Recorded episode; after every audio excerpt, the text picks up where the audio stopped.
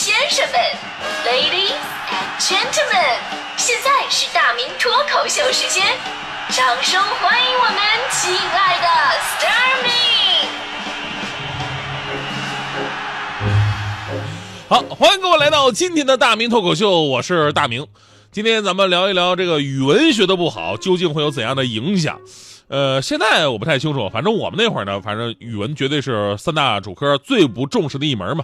有的时候甚至什么物理啊、化学啊，真的都比语文强。经常听说啊，谁上数学辅导班去了，对吧？上外语辅导班去了。但你要说，哎，我上语文班去了，大家伙第一反应说你闲的吧，对吧？所以大家伙都都来说一说，这语文不好究竟在生活跟工作当中会有怎样的影响？其实最常见的一个影响呢，就是措辞滥用，对吧？呃，前两天网友们还在吐槽说，现在的热播那个电视剧《知否知否》应是绿肥红瘦，冯绍峰跟那个赵丽颖主演的，演技啊、剧情什么暂暂且不说啊，就细心的网友们发现里边好多的台词啊都是病句比方说手上的掌上明珠，对吧？你已经掌上明珠了，咱就不用再说手上了吧？还有款待不周，这款待的意思已经是很周到了，你后边再加上个不周，相当于说，哎呀，你这个帅哥长得好磕碜啊，这个。自我矛盾嘛，所以语文不好，显得整个人都神经有问题了呢。当然啊，这语文不好还有另外一个现象，就是词不达意。你用的这个词根本表达不了你想说明的这个意思，甚至很多时候还会产生歧义。以前有个段子，说一个上二年级的孩子，在爸爸出差的时候呢，给爸爸写了一封信。那会儿老师家长什么不是经常鼓励孩子们多用成语嘛，对吧？显得有文化。所以这孩子给爸爸写的信里边就用了很多的成语。但是却出现了令人非常悲伤的效果。他是这么写的：啊，我最亲密无间的爸爸，你好，最近身体是否健壮如牛？工作是否蒸蒸日上？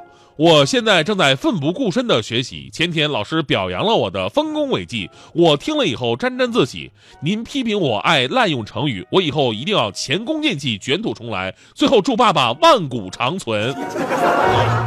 你说，所以你现在家长能不心梗吗？是吧？啊，虽然这是段子啊，生活当中咱们成语用错的还少吗？咱们说个最新鲜的，大家伙特别喜欢有一对明星夫妻啊，我也特别喜欢张智霖跟袁咏仪，男的帅，女的漂亮，对吧？而且这么多年，你说在这么混乱的一个圈子里边，哎，人家没什么黑点，感情稳固，可以说是不可多得的明星正能量的榜样了。结果呢，前两天张智霖呢发了一个微博。照片是跟媳妇俩人在机场，上面写着一句话：“在机场今日分道扬镳。”分道扬镳的意思我们都懂啊，两个人道不同不相为谋，从而分手，以后各走各的路。啊，无数粉丝看到以后惊呆了，在这个分分合合、虚情假意的娱乐圈，每天都上演着狗血无情的八卦故事。但是万万没想到，这么好的一对竟然也离婚了。刹那之间，这个评论区哀嚎遍野啊。直到有一个比较理智的粉丝啊，就说了这么一句话：“那什么，老张，你是不是用错成语了？” 果然呢，后来还是张智霖的媳妇袁咏仪在下边回了一句：“什么分道扬镳？应该是分头行事，对不对？”当然，我们对于他们的这个语病的嘲笑是建立在这些词我们都了解、都懂了基础之上。你要是再扩展到其他成语，那真的是谁也别嘲笑谁，大家伙都有用错的时候。你要是不信吧，哎，我接下来我说几个。成语，看看您平时您有没有用错过，用错过多少？呃，最常见用错的成语呢，就是首当其冲，对吧？很多人呢把首当其冲理解为首先冲到领先的位置，感觉是一个特别光荣的事儿。其实首当其冲的本意呢是一个，呃，比较惨的一个词儿哈。第一个受到冲击，还有一个词儿呢是七月流火，经常被理解，哎呀，七月太热了，骄阳似火。其实这火指的是大火星，意思是农历七月大火星西行，天气开始转凉了。还有那个曾几何时，我们经常当成啊，在很久很久很久以前，不知道从什么时候开始，对吧？其实它的本意是过去没有多久，就在不久之前。这几个咱们经常说，已经不新鲜了。我跟各位说几个新鲜好玩的啊，也是非常非常常用的。糟糠之妻，如果你形容你的媳妇儿为糟糠之妻。你一定会被媳妇儿打得生活不能自理啊！那这个时候你一定要留着一口气告诉你媳妇儿：你怎么这么没文化？糟糠之妻，指的是跟你一起曾经共患难的妻子。这个词儿跟长相、跟气质一丁点关系都没有，它是一个非常深情和感恩的褒义的词语。所以回家勇敢的叫你媳妇儿为糟糠之妻吧。当然了，你理解他不理解，那也没办法，是吧？还有，如果我们说一个人胸无城府，你的第一个反应说这个人头脑简单，对吧？男的犯二，女的傻白甜。其实这个词儿吧，完全被我们理解错了。它本身是一个褒义词，说的是这个人啊，待人接物坦率真诚，心口如一。如果有这么一个人对你胸无城府，那么你应该好好的爱他。还有我们在电视剧里面看到有犯人被判刑的时候，会有人求情啊，说：“哎呀，饶了他吧，这个人呢罪不容诛。”那大概意思他罪不至死，给他一条活路吧。好吧，其实“罪不容诛”这个词儿啊，真正意思恰恰是跟他完全相反的，是这个人简直罪大恶极，弄死他都不能解气。所以这些词儿您真的用对了吗？这些都是咱们语文知识当中的星星点点而已。就很多时候我们不重视语文，是因为觉得语文呐离我们的生活真的太贴近了，不用特别的去学习。但是正是因为这种忽略，让我们有一种差不多就行的一个观念，于是就产生了看着像什么他就念什么，看着像是什么意思就真的以为是那么个意思，于是呢差之毫厘，谬以千里。所以呢，希望我们现在的老师们啊，不仅要教好课程，还要想办法激发孩子们学习语文的一个兴趣。哎，比方说有一个办法，就是我上小学那会儿，我们老师经常不按常理出牌，非常有办法。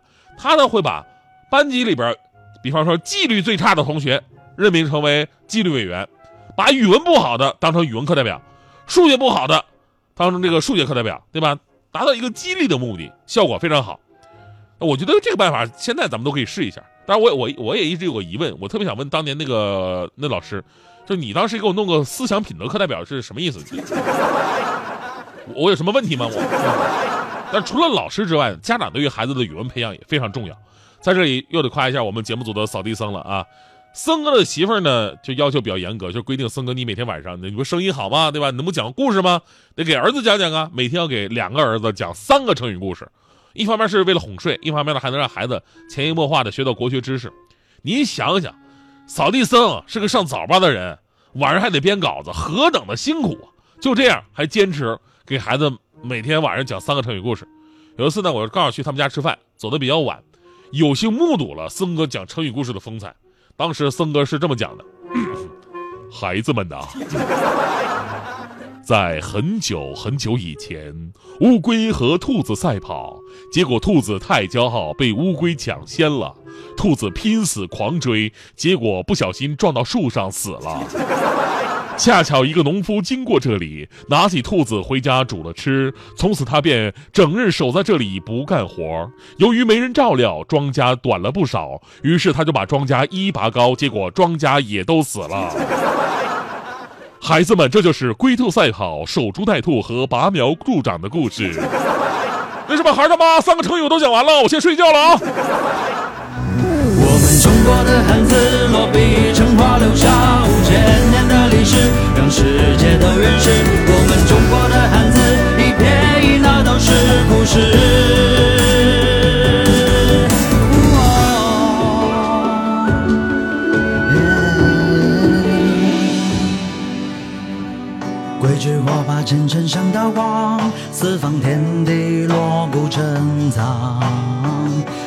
人相信生意变和良，八小诡计魑魅魍魉。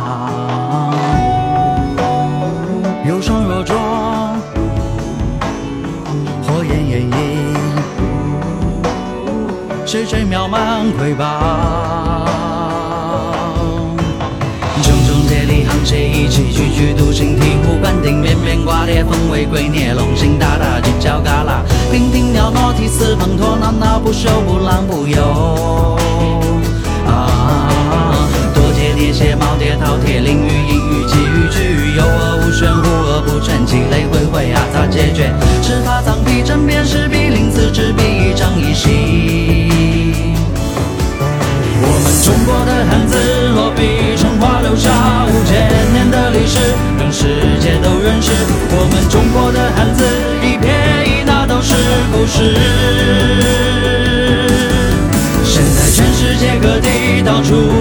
现在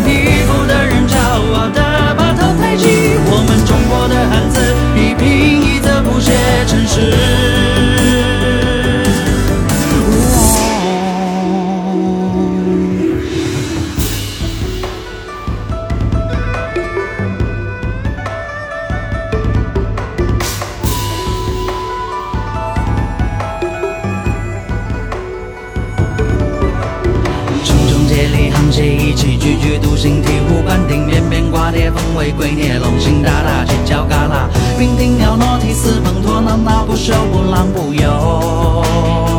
啊，多节叠鞋毛叠饕餮，淋雨阴雨寄雨句，有恶无玄，无而不全，积累回回啊咋解决？执法藏皮针砭时弊，临此执笔长一息。